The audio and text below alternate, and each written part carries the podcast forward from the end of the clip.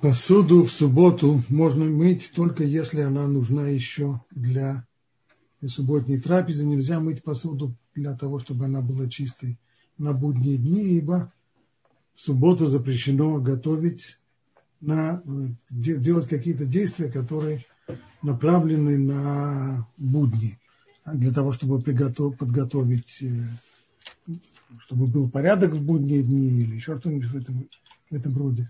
Поэтому моется посуда только в том случае, когда, когда посуда это еще может понадобиться. А если я помыла эту посуду утром, и, и, и мы же из нее едим, несмотря на то, что в шкафу есть еще, в серванте есть чистая посуда? Это, нормально, не нужно, не нужно здесь уточнять до, до единой, до единой mm тарелки, поскольку есть еще необходимость такой посуде, то можно ее помыть. Спасибо большое. Сейчас следующий вопрос. Сейчас.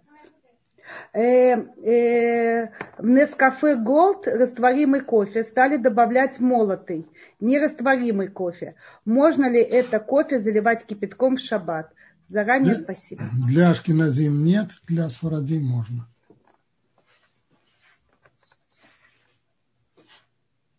Э, э, вот я смотрю, сейчас уже есть вопрос. Могу ли я убрать чистые сухие кастрюли? Не совсем понял, что означает убрать. Можно ли убирать в шаббат чистые сухие кастрюли? Убирать куда и откуда? Шкаф, наверное. Ну, в шкаф-то можно. На место. Ну, мы, наверное, имеется в виду, что кастрюля это мукция. Я так думаю. Что... Кастрюля это не мукция, убирать их можно. Эм, Э, э, разрешено ли отрывать от основной грозди винограда маленькие веточки, чтобы не брать целую гроздь. Это Или это лучше уроке. сделать до шабата? Это, это будет обсуждаться на сегодняшнем уроке. Ага. Так спрашивают про предыдущие занятия. Все есть, э, все записано, все выставлено. И сейчас у нас идет прямые трансляции в Facebook и в YouTube. И, э, пожалуйста, все, кто нас слушает в YouTube и в Facebook, дайте нам знать, что вы слышите, что все в порядке. Ага, все. Все, спасибо большое. Давайте тогда приступим к нашей теме. Спасибо большое. Okay.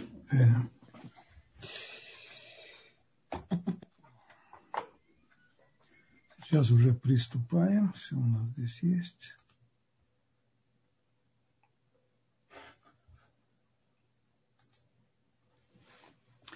Всем еще раз добрый вечер. И тема наша сегодня – это новая мелаха, это молодьба, или то, что называется на иврите даш. Напомню, что все Милоход Шаббат мы учим из строительства переносного храма, Мешкана. И первые одиннадцать работ, которые необходимо было сделать для построения Мешкана, они параллельны тем работам, которые необходимы для того, чтобы получить хлеб. Чтобы у нас был кусок хлеба на столе, казалось бы, что может быть проще.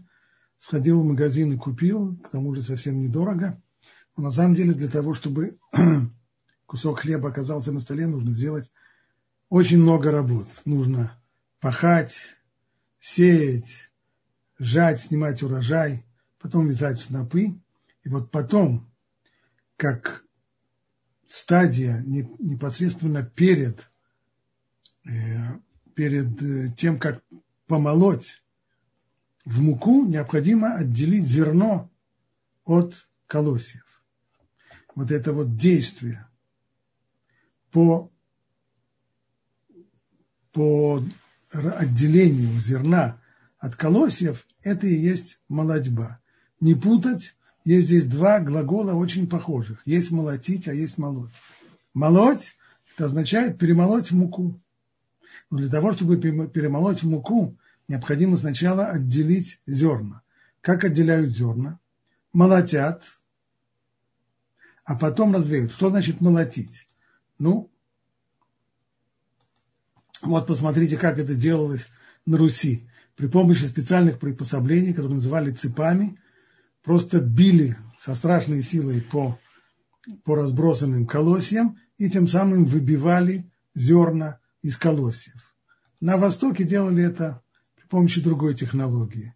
Раскладывали колосья так кругом вокруг, вокруг стога и прогоняли коров запряженных. Здесь коровам привязывали такой вот деревянный мостик, на него еще вставал человек для пущей убедительности. И вот копытами, с одной стороны копытами коров, а с другой стороны тяжестью вот этой самой повозки, и выбивались зерна из э, колосьев. После этого нужно было еще провеять, то есть вилами подбрасывали все, что вот намолотили воздух, и ветер выдувал солому и плевела, они более легкие, а тяжелое зерно падало вниз, после этого еще отобрать э, мусор, и можно уже молоть. Вот сегодня мы и займемся этой работой молодьба. Прежде всего мы должны дать определение, что входит в эту работу. Ну вот оно определение, что молодьба включает в себя все операции по отделению съедобной части пищевых продуктов натурального происхождения от той несъедобной части, внутри которой продукт растет. В качестве примера, когда мы выделяем зерно из колосьев и шелухи, причем при этом, и это очень важно здесь, условие нарушается естественное единство исходного продукта. Нужно сказать, что под это определение подходит и вылущивание бобов из стручков. Происходит то же самое. Поэтому вылущивание бобов тоже рассматривается как толода, как производная от этой мелахи молодьба. Поскольку цель у них одна – это выделить продукт, создать, по сути дела, продукт питания путем нарушения вот этого естественного единства исходного продукта, то есть зерно и, и бобы, будь то горох, будь то фасоль и тому подобное, они выбиваются, выламываются из того места, в котором они выросли. Кстати, э, о бабах нужно сказать еще одну важную вещь, что вылущивание, скажем, э, того же самого гороха из стручков попадает под определение мелахи, молодьбы, только если сами стручки высохшие и несъедобные. Но вот зеленый горошек, который показан здесь на слайде, здесь и стручки, они, как известно, тоже сами съедобные. Поэтому вот из таких зеленых съедобных стручков вылучить горох, это не запрещено, это не попадает, безусловно, под определение мелахи, потому что здесь мы попросту отделяем есть у нас один пищевой продукт, зеленый горошек, и мы отделяем одну его часть от другой. Обе части съедобны, обе части вполне входят в понятие продукт, продукт питания. Просто мы отделяем одну фракцию от другой, одну часть от другой. Что же происходит на самом деле при, э, при молодьбе, и что определяет эту мелаху, эту работу, это именно когда продукт сам по себе, изначальный исходный продукт не пригоден, колос – колосья или сухие стручки. Они несъедобны. Мы выделяем из них съедобную часть, зерна из колосьев, горох из сухих стручков и получаем тем самым новый пищевой продукт. Вот это и есть мелаха.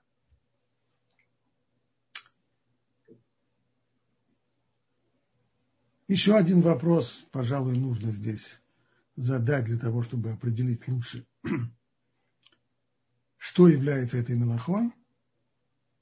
Мы совсем, мы вот только что кончили изучать предыдущую мелаху Борер, отбор. А какая разница между отбором и молодьбой с точки зрения определения в Малахот Шаббат? Казалось бы, в обоих случаях мы занимаемся отделением съедобного от несъедобного. При отборе мы выбираем разрешенным образом, мы выбираем то, что мы хотим съедобное от несъедобное, а если это запрещенным образом, то мы выкидываем несъедобное из несъедобное. Вначале присутствует смесь съедобного несъедобного, желаемого нежелаемого. И мы эту смесь разделяем. То же самое и здесь. Если мы выбиваем зерна из колосьев, то до этого есть, присутствует здесь часть съедобная, часть несъедобная. Есть солома, есть плевела, колос, и есть зерно, и мы выбиваем зерно из колоса. В чем же разница? Принципиальная разница, она вот какая. В случае с отбором, там совершенно не важно, есть ли, прикрепляется ли съедобная часть к несъедобной и составляют ли они вместе единое целое. Там может быть смесь и такая, как просто наброшенные вещи в, в кучу или перемешанный, скажем, салат из свежих овощей, перемешанные без всякого порядка кусочки помидоров, огурца, э, лука и еще что-нибудь. Может быть и при, при том, в то, в то же время это может быть и при присоединении, когда, скажем, э, если мы чистим апельсины или чистим бананы, то там кожура, она прикрепляется к самому плоду, но это не обязательно. То есть, как мелаха, отбор, он относится и к тем случаям, в которых часть несъедобная никак не прикреплена к съедобной части. А вот в случае с молодьбой, когда мы выламываем, выделяем продукт, как это происходит при, при выделении зерна из колосьев, то там обязательно, это обязательное условие, что там съедобные и несъедобные прикреплены. И не просто они прикреплены друг к другу, а это то место, в котором плод, то есть съедобная часть, она выросла. Это непосредственное место, котором оно выросло и появилось на свет. Вот когда из этого места мы продукт выламываем, вот здесь уже можно говорить о молодьбе. И вот тут как раз возник вопрос, который был уже задан. Вот наша гроздь винограда. По идее, из всего того, что мы сказали до сих пор, нужно было бы сказать, что срывать ягоды виноградины с грозди будет нельзя. Ведь гроздь – это как раз то место, где эти ягоды, где виноградины и выросли. И мы здесь отделяем съедобное виноградины от того места, в котором они выросли, нарушая, естественно, природное единство. Исходного продукта вроде все, все подходит.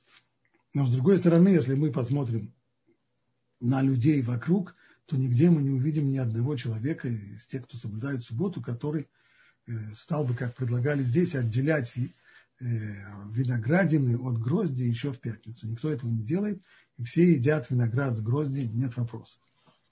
Почему же это не, не считается молодьбой? Ответ здесь вот какой.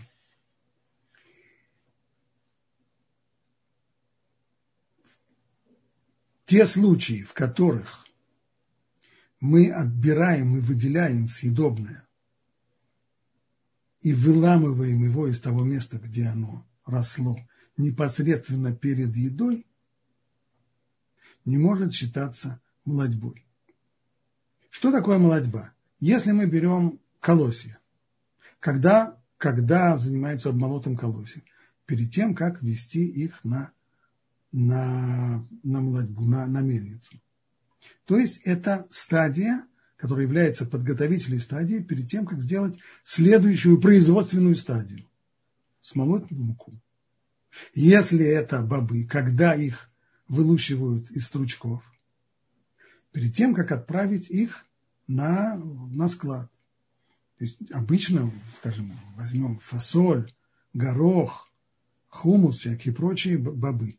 Обычно их не хранят в стручках, их хранят в зернах. Поэтому перед тем, как отправить их на хранение, на зиму и так далее, то их выламывают из стручков. Все это делается не перед едой, а либо перед помолом, либо перед зимним хранением и так далее. Но то, что мы делаем непосредственно во время еды, как здесь, когда мы срываем ягоды с,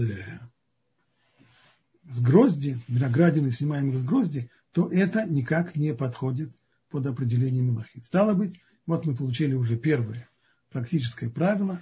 Можно в субботу снимать виноградины с грозди, в этом нет никакого криминала. То же самое можно грызть э, семечки по той же самой причине, потому что э, внутреннюю часть семечек, сами семечки, их отделяют от скорлупы именно в ходе еды, да и по-другому их вообще никто не ест. То же самое вопрос, который прозвучал уже раньше по поводу чеснока. Можно ли чистить чеснок, ведь головка чеснока – это как раз то самое место, в котором чеснок растет, и, казалось бы, под определением Мелахи он попадает, но поскольку мы храним чеснок именно в головках, никто из нас не хранит чищенный чеснок, это вообще возбраняется, поэтому чеснок мы чистим именно в процессе еды. Стало быть, мы, мы его не, чистить, перед, не чистим его перед тем, как отправить его на, на хранение, складировать его и так далее. Поэтому чистить чеснок в субботу можно, можно выламывать зуб, зуб, зубочки чеснока из головки чеснока, чистить их и так далее, в этом нет никакой совершенно проблемы. Проблема есть только вот э, с арахисом. Почему здесь есть проблема? Ряд авторитетов говорят, посмотрите, как хранят арахис. Разве арахис хранят вот в этой скорлупе? У него есть такая скорлупа вместо стручков. Нет. Подавляющее большинство арахиса хранят без этой скорлупы. И когда его подают на стол, подают его на стол без скорлупы, есть на нем только вот эта вот тоненькая коричневая кожура. Ее, конечно, вне всякого сомнения, ее можно счистить, потому что ее чистят именно в процессе еды. Это не молодьба. Но вот вылучивать зерна арахиса из вот этой скорлупы, вот это, по мнению многих плоским, уже проблема, ибо в таком виде в скорлупе арахис, ну, 90% скорее всего, э, из арахиса в таком виде никто не хранит. Есть небольшое количество, которые продают вот в таком виде, но это, безусловно, меньшинство. Поэтому, по мнению ряда авторитетов, это действительно довольно проблематичная практика.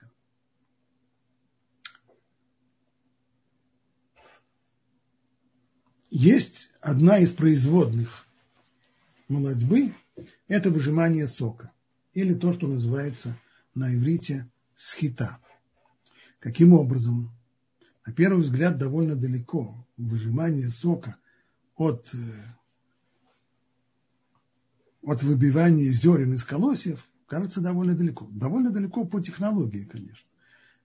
Но если мы абстрагируемся от внешней формы, то мы увидим, что цель на самом деле очень похожа. А именно, колосья, они сами по себе не пищевой продукт.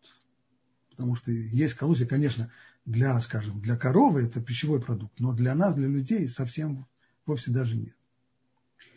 Когда мы выбиваем зерна, то мы, нарушая внутреннее единство исходного продукта, получаем новый, причем этот уже, это уже действительно продукт питания. Вне всякого сомнения, зерно – это уже продукт питания. То есть мы, применив силу, разрушив внутреннее единство исходного продукта, выделили из него продукт питания, а именно зерно. Когда мы выжимаем сок, то здесь на первой стадии у нас как раз продукт питания. Вот в данном случае лимон – Лимон-то можно на самом деле есть. И очень даже хорошо можно его использовать в пищу. И когда мы, нажимая на него, выдавливаем сок, то мы тем самым, нарушая то природное единство, которое было, получаем новый продукт, а именно напиток. Был пищевой продукт, стал напиток. Поэтому выжимание сока и считается производной от, от э, молодьбы. Причем ключевое слово здесь именно напиток. И в тех случаях, в которых напитка нет, то говорить мы о, э, о работе в субботней здесь не можем. То есть, если мы даже выжимаем жидкость из чего-нибудь, как Остап Бендер объяснял, что самогон можно делать даже из табуретки, так вот если мы выжмем табуретку, сделаем сок из табуретки для того, чтобы в дальнейшем перегнать ее на самогон, то, несмотря на то, что мы выделили жидкую фракцию от твердой, это не значит, что здесь произошло выжимание сока. Потому что полученный э, продукт, жидкость, которую мы сумели выдавить из табуретки, он при всем желании напитком не является. Только там, где в конечной, в конечной стадии мы получаем напиток, только там и можно говорить про мелаху. Напиток, что такое напиток? Ну, вообще это все, что люди пьют для того, чтобы для вкуса, либо для того, чтобы утолять жажду, это все напиток. Но вместе с тем, по закону Торы, запрещено выжимать сок только из тех плодов, львиная доля которых идет под пресс. То есть Талмуд указывает всего лишь два вида плодов, выжимать которые запрещено по закону Торы. Это прежде всего виноград, большая часть которого идет на вино, и во-вторых, это маслины, из которых делается оливковое масло. Хотя, конечно, оливковое масло никто не пьет, но вместе с тем в книгах пророков оливковое масло называется напитком, поэтому формально это напиток, в случае вина это явный напиток, это король всех напитков, а в случае масла это формально называемый напиток, и поэтому вот эти два вида плодов запрещено выжимать из них сок по закону Тора. Что касается остальных плодов, таких сочных, как э, цитрусы, как э, яблоки, груши и так далее, то из них запрещено выжимать сок по постановлению мудрецов. Это уже запрет Мидарабанан. Кстати, нужно сказать, что Хазуныш сомневался в свое время в отношении цитрусовых, потому что, быть может, а его сомнение было такое, то, что Тора указала всего лишь на два вида фруктов, из которых нельзя по закону Торы выжимать сок, то есть виноград и, и маслины, это на все века так? Только эти два или же нет? Или в каждом поколении нужно рассматривать отдельно, то есть смотреть на статистику. Если появляются какие-то виды фруктов, которые в большинстве своем идут на изготовление сока, то и они будут запрещены Мидурайта по закону Торы, а такими являются, в, по крайней мере, в странах, где растет много цитрусовых, такими являются именно вот цитрусы, апельсины, грейпфруты, лимоны и так далее. Хазуныш это, это сомнение не разрешил, так что мы остаемся при своем, а именно, что вот все вот эти фрукты красивые, которые здесь нарисованы, из них сок выжимать нельзя, но не по закону Торы, а по постановлению мудрецов.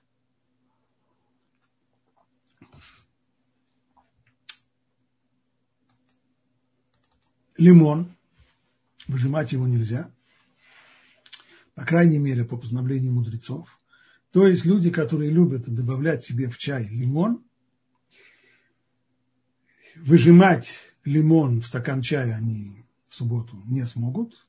Поэтому все, что можно сделать, это только положить ломтик лимона в чашку чая.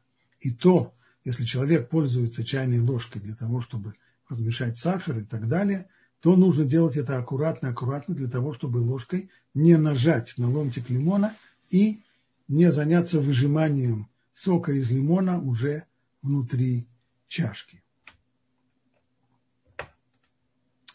Эм.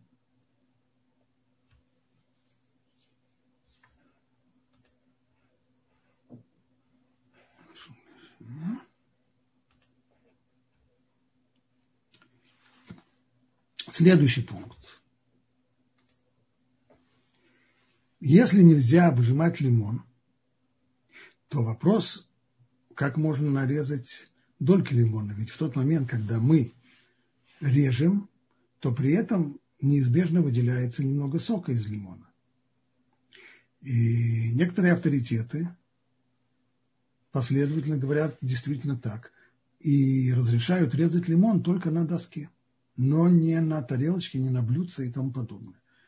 Почему? Потому что когда режут на доске, то в этом случае, когда сок выделяется, то никто его не собирает, и никто его потом из тарелочки никуда не перельет. То есть он целиком пропадает. Все, что мы сделаем потом с доской, просто вымоем ее, и на, на этом-то все и закончится. Поэтому, поэтому, как я сказал, многие раввины не разрешают резать лимон на тарелке или на блюдце. Но есть и разрешающие тоже. Какова их логика? Почему они разрешают? Ну, во-первых, они говорят, здесь мы имеем дело с человеком, который делает, в общем-то, разрешенные действия. Он режет, нет запрета резать фрукты и овощи в субботу. Правда, в данном случае побочным эффектом, побочным результатом этого разрешенного действия – становится действие запрещенное, а именно выжимается сок, выделяется сок из лимона. Но поскольку действие это не намеренное, то, может быть, можно разрешить. С другой стороны, на это естественное возражение. Мы же учили, что там, где вещи рассматриваются как псикрейша, то есть там, где этот побочный эффект, он неизбежен, так же, как неизбежна смерть того, кому голову оторвали, что называется псикрейш, то там то, что я не имею намерения делать запрещенное действие, не помогает.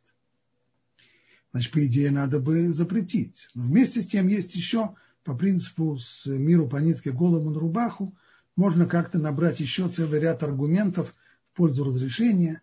Ну, начинаем с того, что выжимать сок из лимона вообще запрещено только по постановлению мудрецов, это не закон Торы – Плюс к тому еще мы делаем это довольно необычным, измененным образом. Люди, которые собираются выжимать сок, делают это иначе. Они просто нажимают на лимон руками или прессом, или еще как-то, но не, не путем его разрезания. Плюс к тому и так далее, и так далее. Наиболее интересный аргумент, почему можно разрешить резать лимон и на тарелочке, не только на доске, высказывается в книге Орхот Шаббат – один из, у одного из авторов этой книги я в свое время э, учился, Раф Гельбер, Мори и пишет он следующую вещь. Действие по выжиманию сока здесь на самом деле не присутствует. Для того, чтобы выжимать, человек должен приложить усилия, чтобы выжимать, а именно надавить на этот плод. Здесь происходит совсем другое. Человек, когда он режет сок, когда он режет, извиняюсь, лимон, лимон или апельсин, кстати, то же самое относится к апельсину. Скажем, если люди э, хотят подать на десерт фруктовый салат, то у них вопрос, как порезать апельсин. Нужно ли им делать это именно на доске, или можно это сделать и в тарелочке тоже. Так вот, когда режут лимон и апельсин, то, что происходит, это надрезаются гнезда, такие колбочки, в которых находится сок. Поясним, что такое цитрусовый?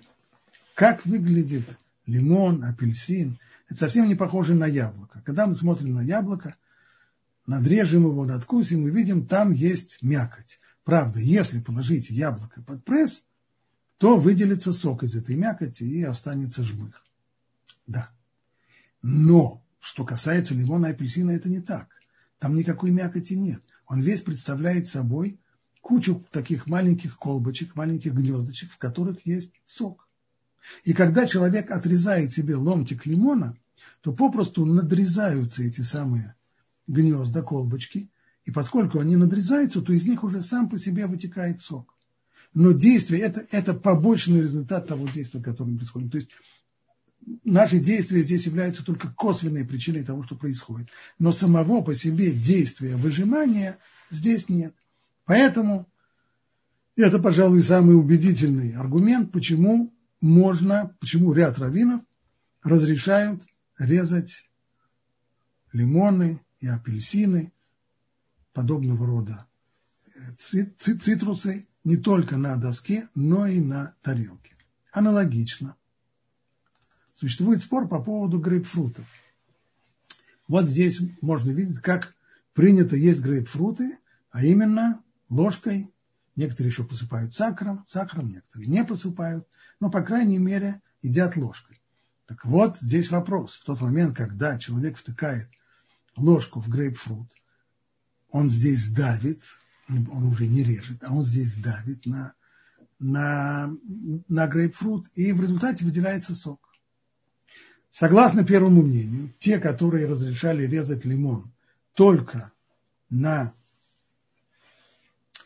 только на, э, на доске, то они последовательно скажут, что, что то, что касается грейпфрута, то есть его вот так вот ложкой можно в будние дни, но не в субботу.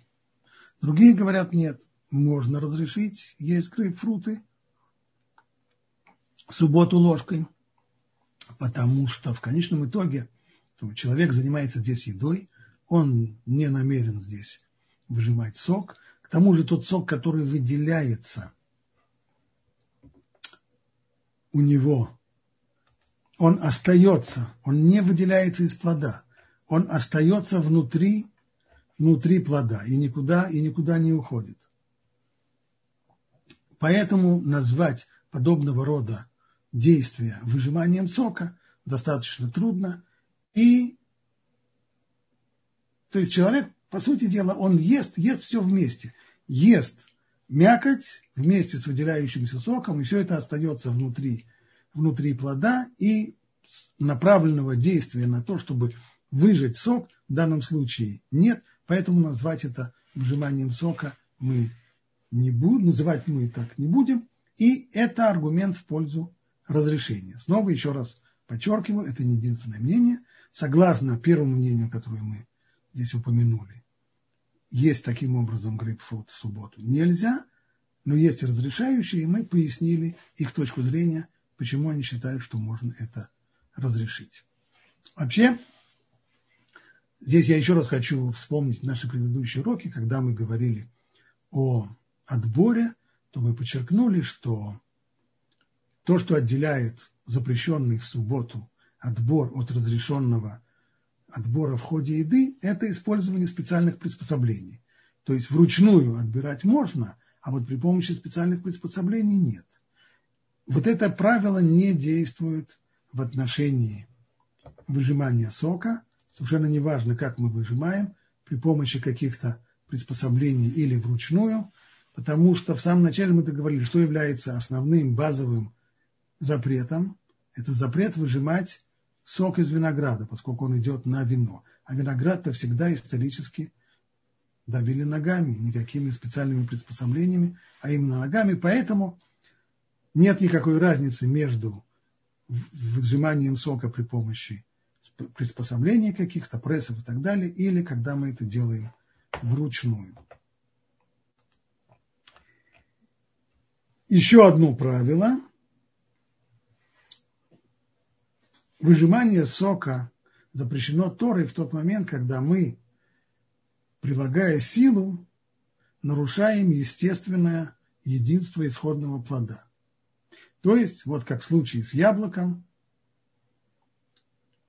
мякоть яблока, она включает в себя достаточно много сока, и когда мы прилагаем силу, выжимаем яблоко, то в результате у нас есть яблочный сок и оставшийся жмых. Но если какая-то жидкость впиталась, она жидкость, которая пришла извне, и она впиталась в этот самый фрукт или в овощ, то тогда, если мы ее выжимаем, запрета Торы здесь нет.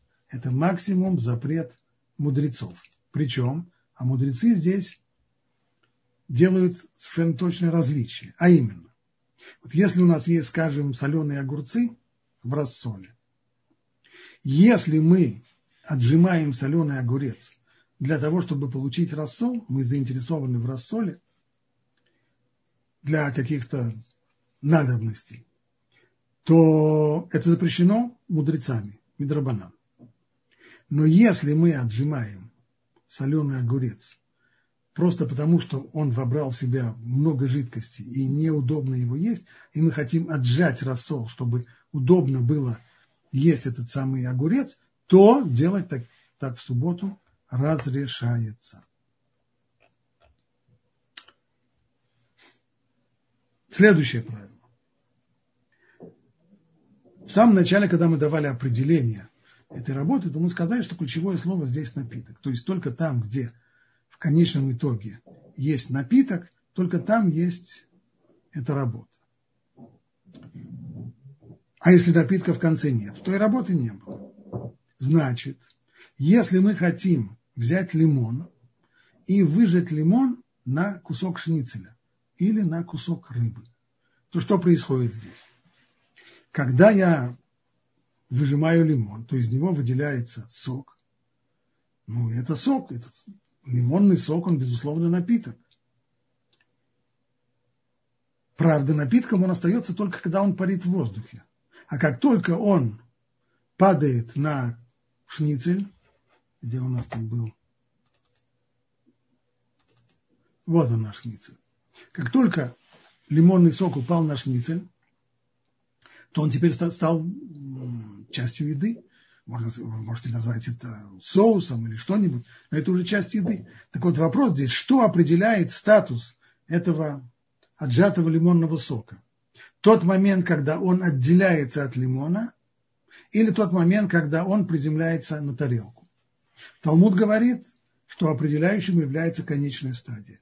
Если в конце у нас нет здесь напитка, а есть соус, который мы полили этот шницель или кусок рыбы, то стало быть, в начале у нас есть пищевой продукт лимон, в конце у нас есть пищевой продукт шницель,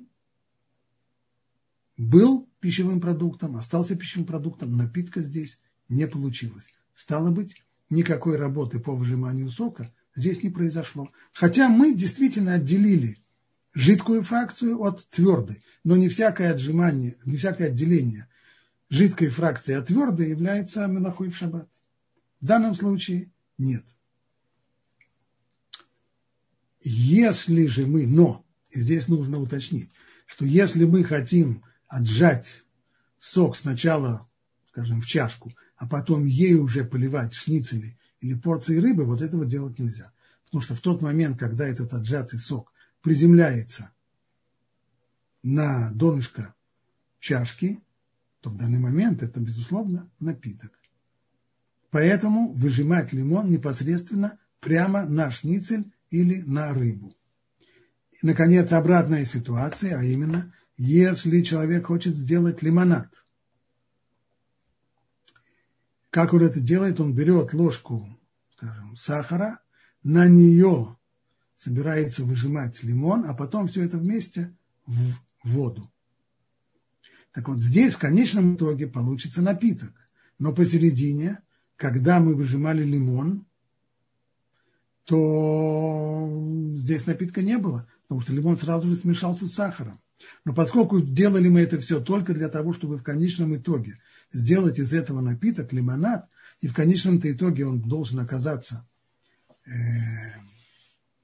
на, на дне стакана с напитком, то поэтому делать так тоже не следует. Это вещь запрещенная. Окей, я думаю, что нам вполне хватит тех законов, которые мы сейчас обсудили, и лучше мы здесь остановимся и, с вашего позволения, перейдем к вопросам.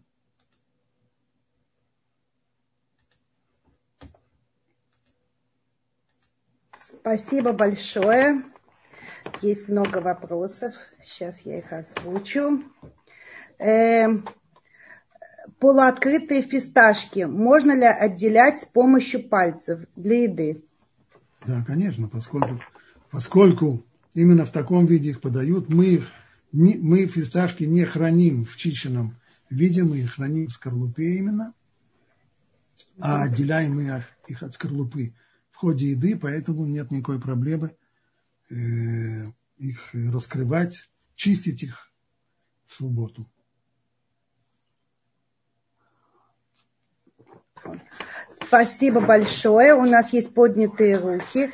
Я включаю микрофон Яна.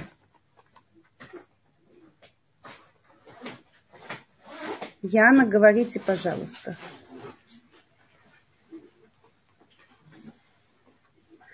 Окей, пока Яна не получается, Ашер, тогда я вам разрешила включить микрофон.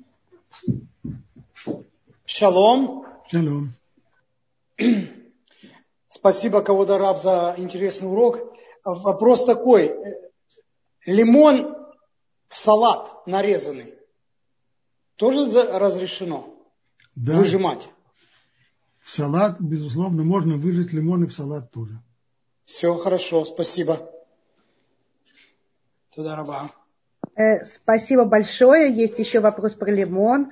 А если пользоваться соком лимона для чистки чего-либо? Кожа, поверхности, металл? Как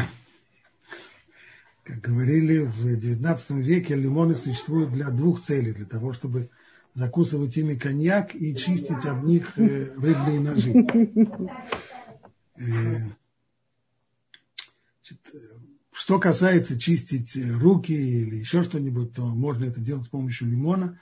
Вот уже чистить металлические предметы при помощи лимона, вот здесь вот это мне совершенно не ясно, что это делать можно, потому что э, едкими веществами, которые воздействуют на металл, и чистить металлические вещи нельзя, а я не уверен, что лимонный сок не воздействует на металл. Э, я не знаю, это, э, это, это, это мне нужно выяснить. Может быть, он и не, не воздействует на металл, не слишком он концентрированный, нужно куда более, более едкие э, вещи, чтобы воздействовать. Но, по крайней мере, для меня этот вопрос не ясен. Э, я бы хотел бы его выяснить. Спасибо. Еще вопрос про лимон. А почему нельзя выдавливать лимон на сахар, а потом положить его в чай? Потому что конеч, конечная цель здесь, то есть то, что лимон оказался на, на полминуты растворенным в сахаре, это его только промежуточная остановка. Конечная эта остановка его – это чай. Поэтому с самого начала, в тот момент, когда мы выжимаем здесь лимон, имеем в виду чай, то мы, в общем-то, выжимаем здесь напиток, который называется чай с лимоном. Именно поэтому следует воздержаться от, э, от подобного рода. Нужно сказать, что Рава Вади Юсеф, насколько я помню, склонялся к тому, чтобы разрешить это, только сказал, что Амахмир того Абраха, то есть, может быть, устражать, но с точки зрения э, буквы закона он э, склонялся к тому, чтобы разрешать, но пускай Машкиназим это запрещают, именно потому что конечная, конечная цель и конечная остановка – это именно э, напиток. Лимонад. Спасибо большое. А можно сахар, э, лимон засыпать сахаром, а потом класть в чай? Можно. Угу, спасибо. Э, я включаю микрофон Дине. Дина, я вам включила микрофон.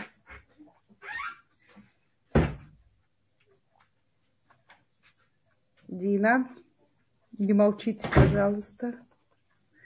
Так, с Диной тоже не получается. Давайте тогда. Ашер еще раз поднял руку. Ашер, мы вас слушаем. Я поднимал, да? Ой, простите, а, да? пожалуйста. А, это случайно, да? Все, но... все в порядке. В любом случае, мы рады вас слышать Я еще уступлю раз. еще. У меня есть вопрос, но я уступлю. Спасибо. Двора, я вам включила микрофон. Так.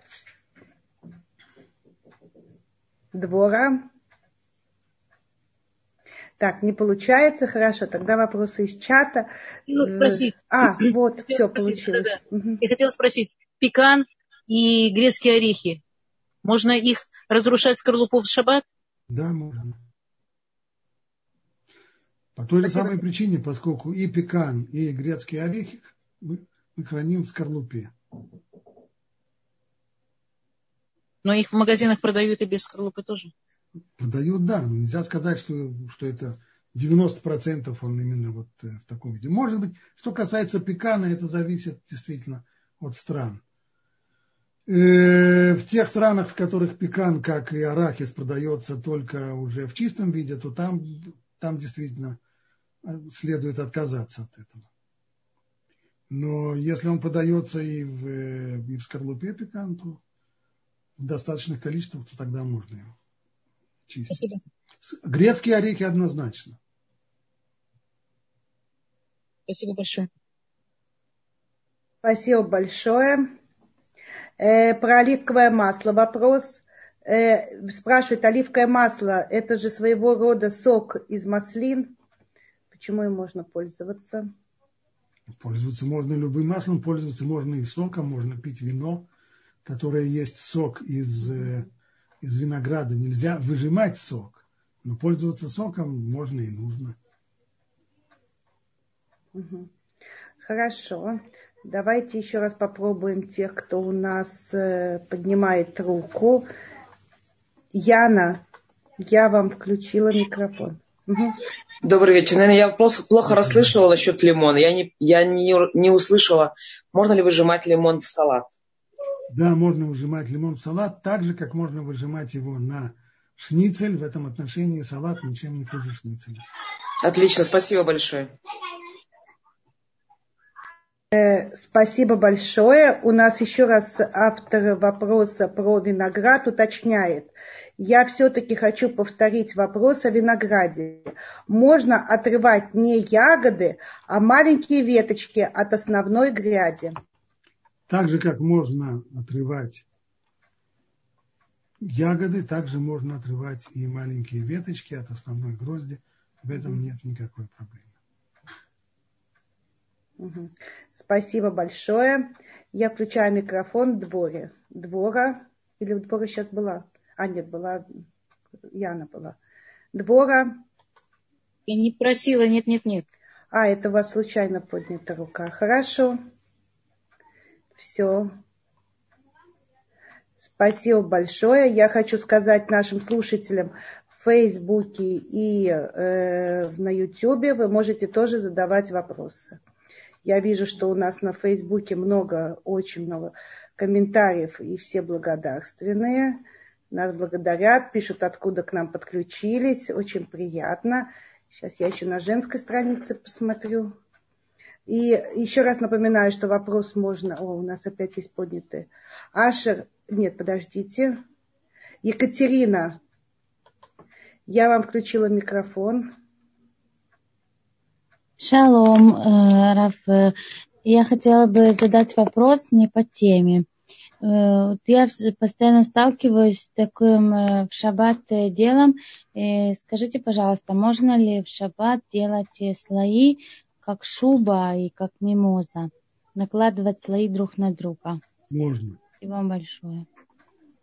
Но если это готовые натертые, например, уже да, овощи и только что, если вы делаете это с майонезом, то там, где натерто на мелкую терку, смешивать это с майонезом не следует. Только то, что на, нарезано на более-менее большие кусочки. А если я это просто порезала кубиками, не терла? Кубиками? Шабат порезала и потом хочу смешать с майонезом и сделать... Если это кубиками, то можно смешать и с майонезом. Ага, даже так. Да. Спасибо большое только если мелко. Да. Спасибо большое. Галина, я вам включила микрофон.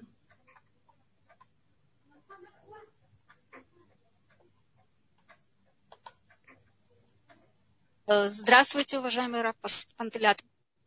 Можно ли нарезать очищенные душебавкими кольцами и разобрать их, чтобы положить на селедку? Э, если я правильно понял, немножко там прозвенело, можно ли нарезать репчатый, взять репчатый лук нарезанный? Репчатый лук, который уже э, почищен был до шабата, но вот он там в кулечке лежит, и я хочу его порезать тонкими кольцами и полож... разобрать их и положить на селедку. Могу ли я это сделать? Вы это можете сделать. Что касается первой стадии, а именно хранить на ночь резанный лук, чищенный, не резанный, чищенный лук без, без э, кожуры, вот это вот делать не следует. Это уже не вопрос законов шаббат, это уже относится к некоторой сфере какой-то там нехорошей энергетики. В Талмуде написано, что не хранить на ночь чищенный лук и чищенный чеснок. Вы можете его хранить, да, интересно. если, да, если есть э, в этом хотя, хотя бы немного осталось кожуры. Но без кожуры совсем не следует хранить лук, чеснок и яйца. Интересно, это что-то из кабалы, что-то, я не знаю, как-то как-то вот интересно. Так. Нет, это упомянуто в Талмуде. Это не кабала, это упомянуто в Талмуде. Это в Талмуде. Руахра, а, то есть некоторые... Хорошо. А... Скверная гадость. Хорошо, такая. а на вечер шаббата можно тогда? На вечер шаббата, да, вот да, не да. на утро, а, допустим, да. на вечернюю трапезу? Да, конечно, конечно. Да, можно, да. Спасибо большое. Спасибо. Спасибо. А можно еще про лук вопрос? Э, если берешь лук, отрезаешь пол, половинку луковицы с, э, с чешуей, ее можно так хранить? Да. А в шаббат можно отрезать и оставлять вторую половину на... Отрезать только брать ту половину, которую хотим сейчас. А второй можно после шаббата пользоваться? Да. Угу. Хорошо, спасибо. Э, Эстер, я вам включаю микрофон.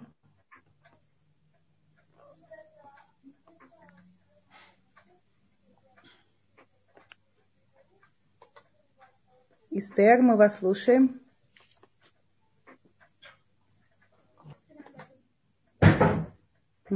У Эстер пока не получается, то я зачитываю вопрос из чата. Закручивать су- суши в шаббат можно? Должен признаться, что я совершенно не имею никакого понятия о технологии суши. Я такой дремучий человек из XIX э, века. Но насколько при моем... Зато вы знаете все про ситочку. Совершенно, совершенно представлении только закручивать нет никакой проблемы. Угу. Но там тот же принцип, наверное, что и в шубе слои. Да, да, да, нет, нет не вижу никакой. Я не вижу никакой проблемы э, закручивания суши. Угу. Спасибо. Так, Эстер, давайте еще раз попробуем. Эстер, мы вас слушаем.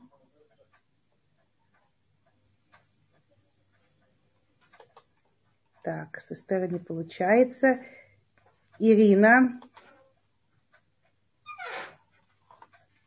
Да. Да, Ирина, мы вас слышим. Да, здравствуйте, спасибо.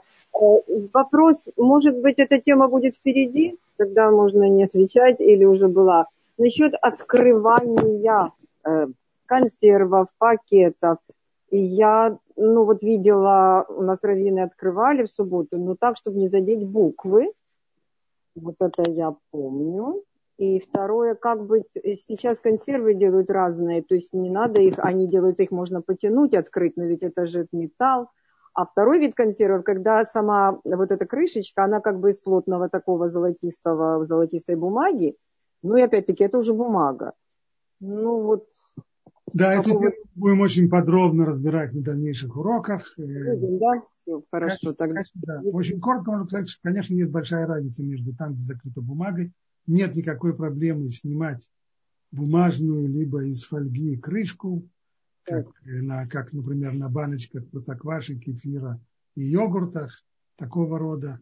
А вот по поводу э, консервов, по поводу консервов, которые открываются, когда тянут за язычок, да, да. Это, это, уже куда более серьезный вопрос, и мнения расходятся. Понятно. И для того, не расходятся, и как это мы будем объяснять на... Да. И как буквы открывать тоже, ну, в смысле, вот просто... Это, согласно всем мнениям, по буквам нельзя, ибо это рассматривается как стирание написанного в субботу, это да. одна из 39. И получается, что нельзя же и ножницами отрезать, то есть как-то так. Там, где по буквам, там совершенно без разницы, как мы, как мы уничтожаем написанное ножницами вручную. Это все равно на каком языке написано? без разницы. Есть, да, политкорректно здесь все языки, они в этом отношении равны. Куда же без политкорректности сегодня? Хорошо, спасибо. Тогда не буду занимать время, если это будет отдельная тема. Да? Тема будет, может быть, э, будут говорить, какая именно будет тема, чтобы знать, когда, хоть не пропустить. Это уже вопрос к организатору. Да, но мы пишем темы всегда, номер, номер урока и тема. Поэтому следите, приходите, не пропустите. Спасибо. Спасибо. Спасибо. Э, спрашивают, дополняют про суши. В суши вылепливается форма. Может, это э, посуль? Из чего она вылепливается? Э, из риса, из листов, э, там специально из водорослей такие листы. Из, из риса нет, нет проблемы вылеплять скажем, это, это еще раньше рассматривалось до того, как европейцы стали есть суши. Можно ли делать из э, картофельного пюре какие-то формы, приглаживать и так далее. В принципе, с точки зрения по букве закона нет, нет, нет проблемы в этом, э, поскольку все это пищевые продукты, которые только э, съедаются. Если мы начнем делать какие-то формы из пластилина, вот здесь действительно мы натыкаемся на серьезный запрет но пищевые продукты, в данном случае из них полеплять форму нет, нет, нет запрета. Э, еще дополняют, блинчики в шаббат тоже можно закручивать, да. поэтому был вопрос суши начинкой. Да, можно закручивать с начинкой, да. Угу. Спасибо. Э, ну, давайте еще раз попробуем включить микрофон Екатерина. Я не знаю, получится у нас или нет. И, наверное, мы тогда на этом закончим сегодняшний урок. Екатерина? Нет, не получается. Эстер, я не помню, мы включали микрофон. Эстер, у вас включен микрофон. А, я себе, я себе О, включила. Екатерина, да. Да, да. Мы... У меня, у меня вопрос с чаем. Э, дело в том, что в последнее время Э, у меня маленький ребенок, и я не успеваю готовить чай заранее до шабата. Скажите, как можно правильно заваривать чай? Пакетные чай. Э, можно ли вообще заваривать? У меня термос. Мы, мы будем э, это спорный вопрос. Есть разрешающий делать, заваривать чай в, в третьем сосуде, есть запрещающий. Вы можете воспользоваться, если вы знаете, что у вас не принято, вы можете воспользоваться растворимым чаем. Растворимый чай можно делать в субботу так же, как можно делать растворимый кофе. Поскольку он уже... Да. Растворимый это то, что сыпется, да? такой... Да, да, да, порошок такой. Порошковый. Да, это, Одна это так... всем мнением. А из пакетика это спорный вопрос. Есть разрешающий, есть запрещающий. Но если это термос, кипяток, только в третьем сосуде? Да, а? Термос, Если это термос. Термос второй сосуд. Когда вы наливаете mm из термоса в стакан, это уже третий. И вот э, в таком в третьем, в третьем сосуде есть разрешающий. Ладно, спасибо большое. Окей, спасибо вам всем за внимание.